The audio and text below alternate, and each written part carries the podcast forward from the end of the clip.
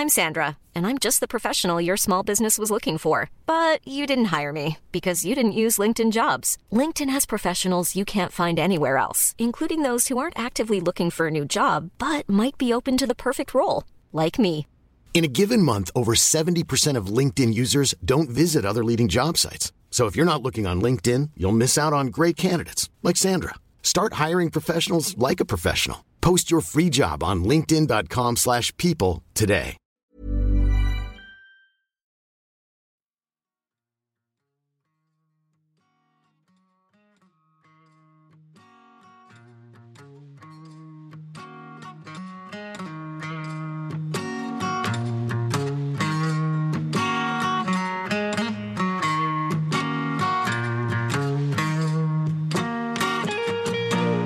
Comment ça va les gars Ça va Et toi La forme Manuel, ça va Bonjour Manuel. Je sais pas pourquoi Manuel, si, si je commence, si je lui demande pas personnellement comment il va, les gars ils se sentent pas euh, concernés. Non, ce n'est pas un gars, Tu te fais un peu désirer. c'est Manuel. Les gars, on a pris une décision plus que rapide aujourd'hui. Ouais.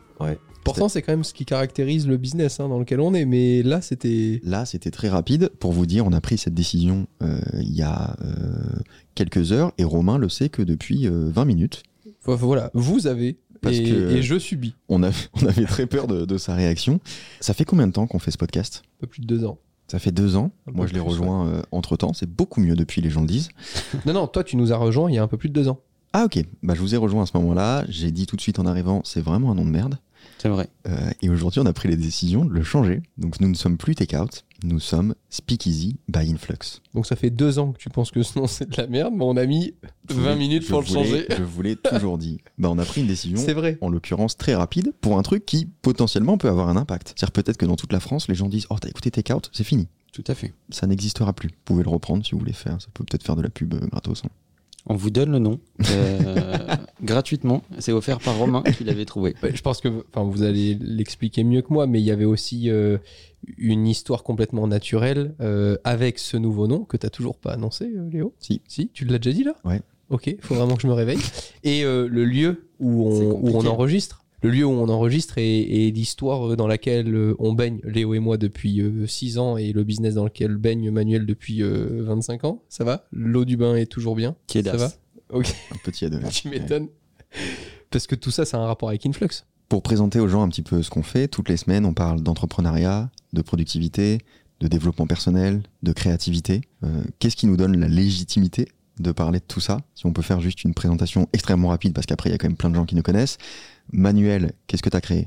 Euh, Moi, j'ai créé une des premières agences digitales euh, en Europe, il y a à la fin des années 90, Magnifique. qui s'est développée euh, avec le temps euh, dans un peu plus de 50 pays. Romain, toi, qu'est-ce que tu fais dans la vie? Je, comp- je comprends même pas. J'ai lancé il y a un peu plus de 10 ans, ça fait 12 ans maintenant, une chaîne pour parler d'innovation technologique sur YouTube. Et euh, j'étais parmi les premières chaînes YouTube euh, de France il y a de ça quelques années à se lancer. Et euh, bah merci, je le découvre hein, parce que ça fait que plus de 10 ans qu'on se connaît Romain et moi parce que moi aussi j'ai une chaîne YouTube qui parle d'innovation euh, technologique et euh, notre rencontre ça a été vraiment la création, la fondation pas que de ce podcast mais surtout d'Influx qui est un agent de créateurs de contenu donc on représente des, des créateurs, des, des influenceurs qui font le même travail que, que toi et moi Romain. Enfin, je vous rassure, Léo représente personne. hein.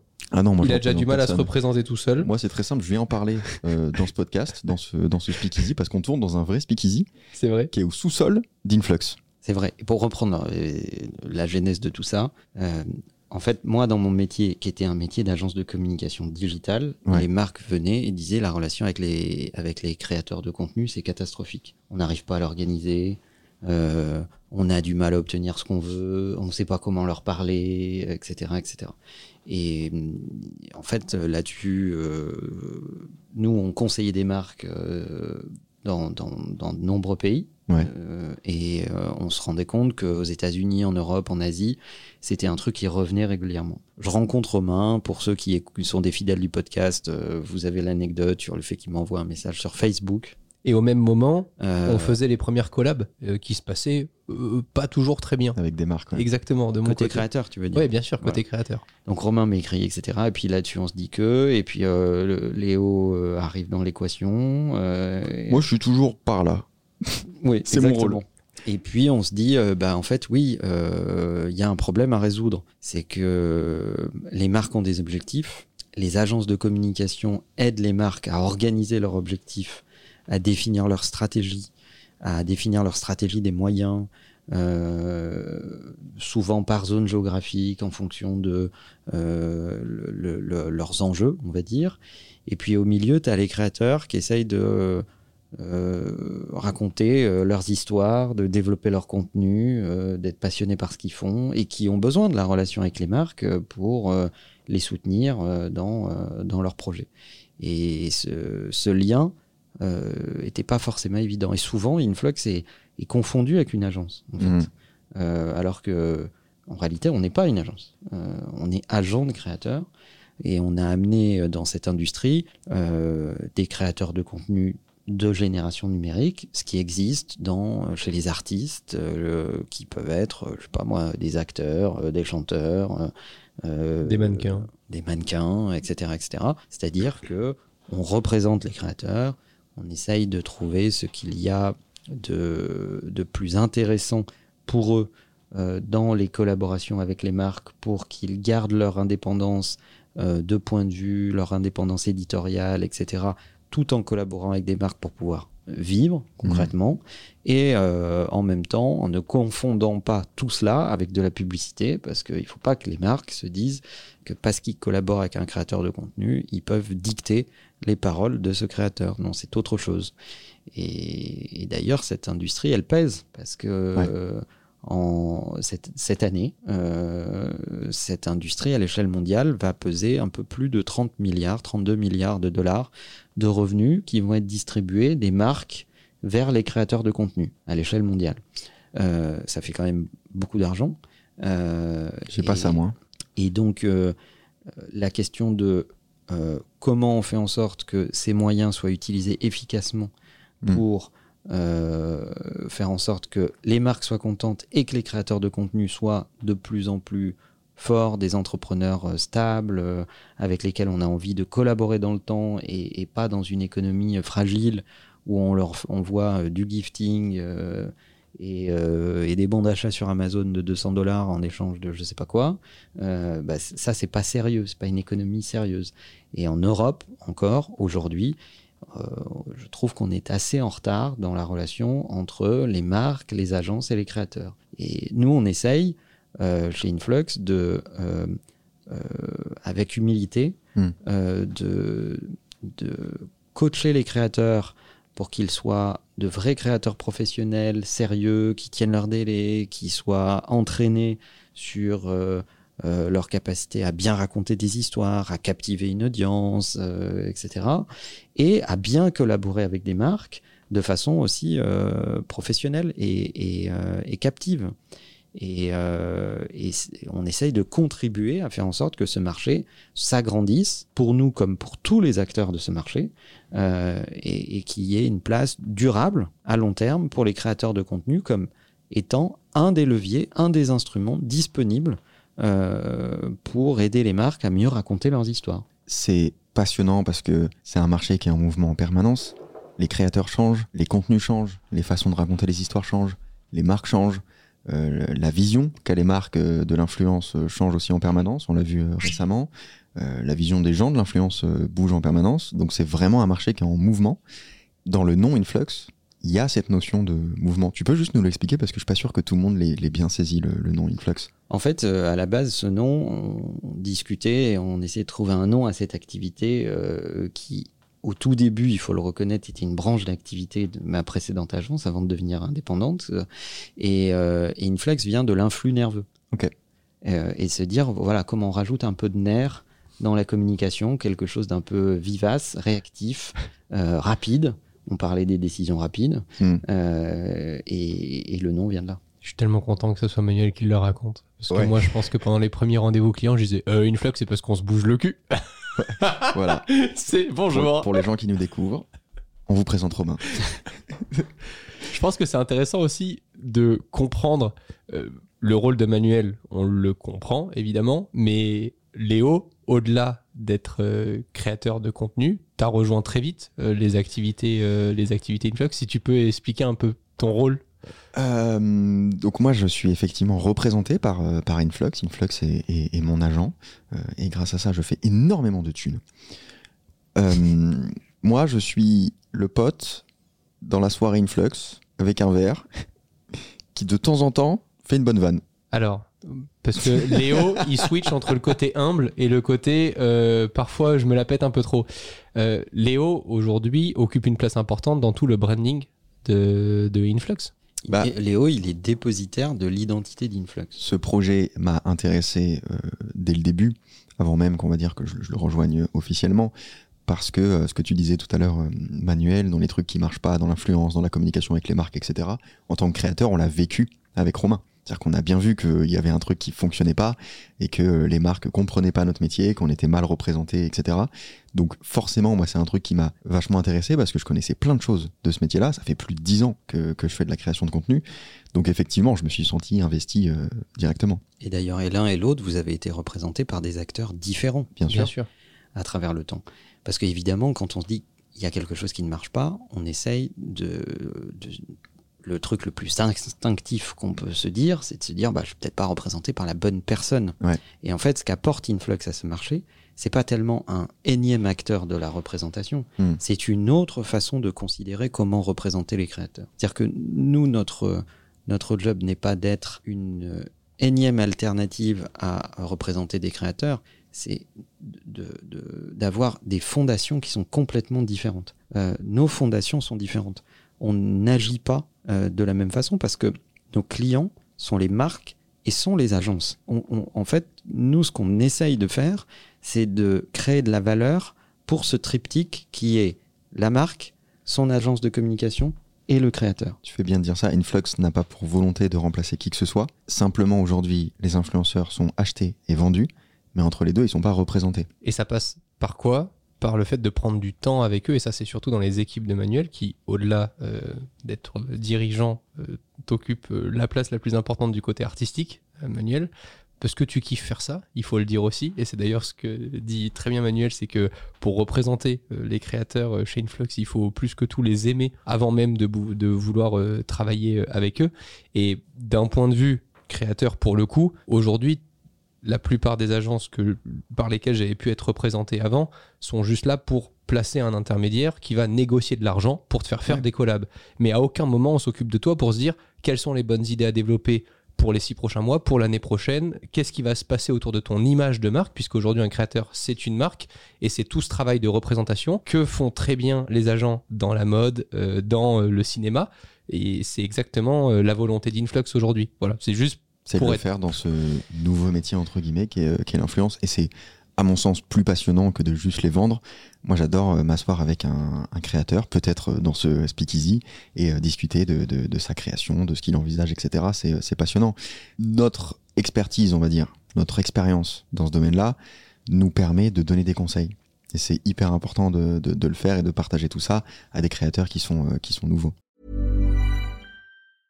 Hiring for your small business? If you're not looking for professionals on LinkedIn, you're looking in the wrong place. That's like looking for your car keys in a fish tank. LinkedIn helps you hire professionals you can't find anywhere else, even those who aren't actively searching for a new job but might be open to the perfect role. In a given month, over 70% of LinkedIn users don't even visit other leading job sites. So start looking in the right place. With LinkedIn, you can hire professionals like a professional. Post your free job on linkedin.com/people slash people today. Et, le- et- et ce qui nous différencie également, c'est que la gouvernance de l'entreprise est partagée entre des gens qui viennent du business de la communication, comme moi, euh, des gens qui viennent de la structuration financière, euh, parce qu'on ne peut pas faire une, une boîte comme celle-là sans la structurer et sans qu'elle soit euh, profilée pour durer, et des gens qui viennent de la création de contenu, des créateurs eux-mêmes qui sont au bord de cette boîte euh, et, et- et qui l'aident à prendre ses décisions. Et souvent, ce marché euh, a été structuré par des gens qui viennent plutôt d'un background régie publicitaire. Ce que tu disais, je te vends de l'audience, Ouais. je te vends des vues au kilo. Euh, donc, euh, Je te vends un profil, mais je te vends surtout des millions de, vues, des, millions de vues, des, des, des, des taux de clics, euh, etc., etc. Et j'accepte tout. C'est surtout ça. Et la réalité, c'est que euh, si on veut faire en sorte que cette création euh, sur, euh, sur, le, sur le numérique soit indépendante, euh, perdure, etc., etc., Mm. bah, il faut défendre la création. Donc euh, il faut défendre l'idée créative qu'il y a derrière chaque créateur, il faut défendre sa ligne éditoriale, il faut défendre euh, son indépendance de point de vue, euh, il faut aussi raisonner les créateurs sur ce qu'il est acceptable de ce qui n'est pas acceptable dans une relation commerciale, à quel moment on a une relation commerciale, à quel moment cette relation commerciale s'arrête, etc., etc. Exactement ce qui se fait pour un acteur. Ça viendrait à l'idée de personne de dire euh, je suis en train de monter un film, je vais monter ce film avec Pierre Ninet et euh, je ne paye pas Pierre Ninet, je le paierai en fonction du nombre d'entrées euh, qui seront effectivement faites une fois que le film sera terminé, tourné. Alors il y a certainement des mécanismes d'incentive ou autres ou de coprod, bonus. etc. etc. Mais, mais, mais on paye pas les créateurs n'importe comment.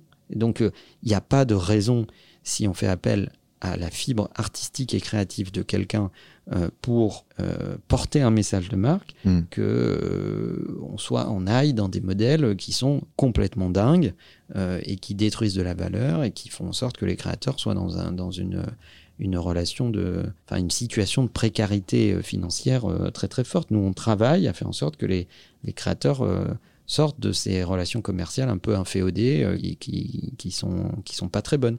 Et on a poussé ce modèle euh, très loin, euh, puisqu'aujourd'hui on peut pas postuler chez Influx quand on est créateur. Non. C'est-à-dire que si on dit on ne peut représenter que des gens auxquels on croit, ça veut dire qu'il faut qu'on les sélectionne. Ouais. Et donc nous, on a des, à la fois une combinaison de deux éléments, de la technologie qui repère des talents et une équipe de scouting qui va scruter ces talents et qui va définir le fait qu'on va approcher des créateurs, leur faire des offres pour rejoindre Influx. Mais tu ne peux pas, si tu es créateur, euh, postuler chez Influx. On a voulu rebrander ce podcast parce que euh, on s'est fait la réflexion que finalement tout ce qu'on partage ici toutes les semaines, bah, c'est aussi ce qu'on apprend dans cette aventure en fait. Complètement. C'est ce qu'on apprend avec, euh, avec Influx sur euh, la productivité, sur euh, les erreurs qu'on a pu faire, sur euh, les succès de, de, de la marque, etc. Il y a aussi toute l'expérience qu'on a en tant que- en tant qu'humain, en tant qu'entrepreneur ou créateur. Mais, mais j'ai l'impression qu'on apprend vraiment énormément et, et c'est hyper intéressant de le partager ici et on n'est pas toujours d'accord euh, parce qu'on a des personnalités qui sont euh, très, euh, très différentes. Je pense qu'avec Romain, on est à l'opposé, toi et moi. Mhm. Et euh, à Puis peu les gens près vont nous entre les deux, découvrir. il y a Manuel. Les gens vont nous découvrir peu à peu, se rendre compte que les erreurs, c'est la spécialité de Romain. Euh, Mais qu'on me remercie parce que je l'ai fait plus vite que les autres. Donc Oui, on apprend vrai- plus vite. C'est vrai que tu grâce à prends, moi. des, tu prends des décisions euh, très rapides. Ah oui. Ça, ça, ça pas de problème.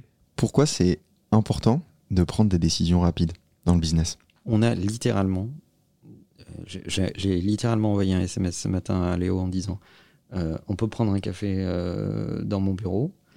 Moi j'ai dit non, fin de l'histoire. Euh, Léo euh, a sa définition de la matinée, donc il m'a dit ouais 11h30 dans ton bureau. T'as dit fin de matinée, c'est la fin, Euh, c'est pile la fin de C'est matinée. vrai. Pardon. Et bref, et euh, à midi la décision était prise. Oui. Et on enregistre ce podcast en fin d'après-midi. Et Romain vient de, dé- de- de découvrir qu'on allait rebrander le podcast euh, il y, a, il y a un quart d'heure. Je crois que Romain vient de découvrir qu'on faisait un podcast. C'est vrai. Mais ce qui est encore plus rigolo, c'est que à aucun moment, en fait, tout- toute la psychologie de, de Influx, c'est de pas montrer de résistance euh, avant de voir des résultats. Hmm. Donc euh, Léo m'en a parlé, il m'a dit bah t'en penses quoi? Dit, bon, pff. il me dit bah tenais euh, au nom de Takeout Bon, pff, pas du tout.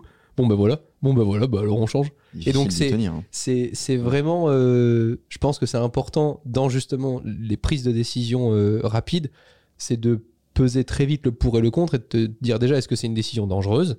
Hmm. Est-ce qu'il y a un retour en arrière possible ou pas Euh, Et ensuite, euh, bah, qu'est-ce que ça va pouvoir me permettre d'apprendre très rapidement Bah, c'était juste ce que tu disais tout à l'heure, parce que quand euh, Manuel disait que la spécialité de Romain c'était d'échouer, c'est tellement important d'échouer, mais d'échouer vite. Parce que si tu passes 10 ans de ta vie sur un modèle, Il y a quand même des trucs que je fais bien, un bande de connards. hein. Non. Euh, si, tu passes 10 ans de ta vie sur un modèle et qu'au bout de 10 ans t'échoues, t'as perdu 10 ans de ta vie. Alors que si tu passes 10 ans à tester plein de modèles différents, plein de trucs, tu fais plein de tests et tous les jours à chaque fois, tu n'as aucune résistance au changement, et ben tu vas avoir un panel d'expérience, d'échec et de réussite qui est forcément bien plus grand. Bah regarde, il est pas con, déjà il s'est échoué à Monaco. T'as vu? Et déjà là, c'était prévu. Hein. Je eu il, la- a, il, il a pas choisi le pire endroit. Peut-être qu'on va prendre un shitstorm pour le. Je je suis pas sûr, hein. je, je- je m'y attends pas, mais peut-être qu'on va prendre un shitstorm parce que les gens étaient hyper attachés au nom Takeout et on va se rendre compte que c'était un super nom. Non, moi je pense qu'on va prendre Je un pense que- Storm. Sp- Speakeasy, c'est cool. Et en plus de ça, c'est une vraie pièce dans laquelle on est, qui est au sein d'Influx et qui rassemble tout le parcours et tout ce qu'on apprend et tout ce qu'on partage. Donc, euh, enfin, pour moi, niveau storytelling, il n'y a pas mieux. Et en plus de ça, c'est l'aspect que j'aimais bien, c'était dire aux entrepreneurs, etc., qui nous écoutent, que le meilleur moyen de communiquer, bah, c'est déjà de raconter ce que tu fais. Et euh, en fait, euh, je trouve ça super comme exemple. Et j'aime bien l'idée que les gens s'imaginent en train de boire un cavalan avec nous dans ce speakeasy qui est un peu intimiste. Euh, voilà, j'ai l'impression qu'on a une conversation avec, euh, avec les gens. Et d'ailleurs, le- j'ai reçu, j'ai vu plein de messages de gens qui disent qu'ils ont l'impression de, de passer un moment avec nous et de parler euh, d'entrepreneuriat. La semaine dernière, dans les équipes, j'ai eu une réflexion. C'était oui, tu nous dis d'appliquer des process, mais ils changent tout le temps. Ah bah oui. Et j'ai répondu bah oui, parce qu'ils marchent toujours pas. Donc quand il y a un truc qui marche pas, bah forcément tu testes. Et, et c'est- et ça a perturbé. Je, je l'ai vu au sein des équipes qui m'ont dit oui, mais toutes les 48 heures, euh, il y a euh, un nouveau template ou un nouveau truc. Mm. Bah oui, mais parce que le précédent était toujours pas bien, donc on applique. Oui, mais vous pouvez pas le faire une fois bien. Bah non, parce que sinon tu mettrais à jour le truc tous les 6 mois. Et du coup, tu serais ok pour utiliser de la merde pendant 6 mois. Mais ça part, ça part d'un principe qui- que je peux comprendre quand tu es euh, le- un collaborateur dans une équipe, c'est que tu penses que ton chef sait. Or, il faut démystifier dans une entreprise. Ouais. euh, le, le boss ne sait pas beaucoup plus que toi. hein. Non, il drive. Et j'ai appris la force de dire qu'est-ce que vous en pensez. Et Je trouve ça ouf. Non, mais vraiment, c'est un truc ouf. Parce qu'au début, j'étais exactement dans cette psychologie-là. C'était, je me suis dit, merde, si t'as des gens dans tes équipes, c'est que Ah. forcément tu sais mieux qu'eux. Il faut que tu aies une posture de Exactement. tu bombes le torse. Alors qu'il y euh, avait des trucs où pas du tout, tu vois. Et j'ai cette force-là, elle est géniale. Et la réalité, c'est que tu sais pas beaucoup plus qu'eux. Peut-être à euh, un peu plus de cicatrices, euh, un peu plus d'expérience, euh, etc. Et donc ça t'amène à être un peu moins naïf ou à prendre avec humilité, euh, on va dire, des décisions qui sont dépolluées des trucs les plus, euh, des erreurs les plus basiques. Mm. Mais, mais souvent, tu sais pas mieux. Et je préfère une relation euh, qui dit, bah, on va essayer. On va essayer et on va voir ce que ça donne, en fait. On va laisser la data parler. On va voir ce que les gens nous disent, on va voir comment ils réagissent, on va voir euh, euh, si ça marche, si ça marche pas, si on peut encore améliorer un truc, etc. Enfin, euh, pour revenir à la question du, du- de, ce, changement de nom pour ce podcast, il n'y a rien de dramatique là-dedans. Ah bah, on, se tu- dit juste, euh, on se dit juste, bon, ce nom, il dit pas grand-chose. Au final, on est là, on parle de notre expérience chez Influx, de notre marché, de, de ce qu'on apprend, de, et on a envie de le partager avec des gens. Euh, on n'est pas à l'abri euh, de vous dire un truc dans un épisode et de vous dire totalement le contraire euh, un mois et demi après. Et ça ne sera pas une espèce de contradiction avec notre point de vue, c'est juste que notre point de vue a changé, il a évolué, et que la vérité d'hier n'est pas forcément celle du lendemain.